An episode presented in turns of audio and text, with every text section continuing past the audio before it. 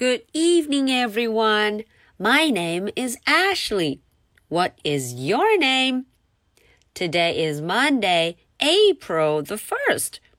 Are you ready for tonight's story? Let's do it. Princess in Disguise. 在前九章的故事中，小朋友们都知道，Mercy 这个小公主到了我们的 Lincoln Sister 家里面。 善良的 Baby Lincoln 给了他很多糖，嗯，我们的 Mercy 吃的可开心了呢。到第九章的结尾啊，Mercy 追着 General Washington 跑出了厨房。呜，他们俩到底要去哪儿呢？我们今天瞧瞧 Chapter Ten 第十章又会发生什么故事。Chapter Ten，在这 Chapter Ten 第十章一开始，好多人滴里吧啦滴里吧啦都在跑步呢。都有谁呀？General Washington ran. Mercy ran after General Washington. Eugenia ran after Mercy. Baby ran after Eugenia. Mr. Watson ran after Baby. Mrs. Watson ran after Mr. Watson. Whoa! 带头的就是我们的 General Washington the cat。他在前面跑着，后面追上了好多人。Meow!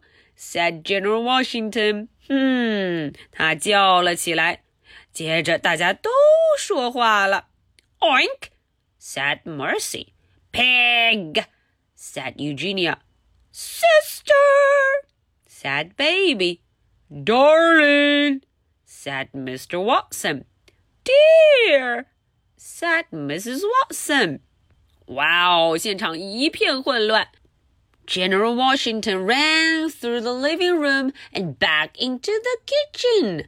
呃哦，General Washington 动作也太快了吧！他呀穿过了客厅 living room，然后咚咚咚咚咚 跑回了厨房 kitchen。He ran out the open back door。哦，他呀从开着的这扇后门跑了出去。Out the door。Mercy was in hot pursuit. 啊，Mercy 追得很紧。Her dress felt a bit snug, but it did not slow her down. 嗯，她的裙子好像有一点紧，a bit snug。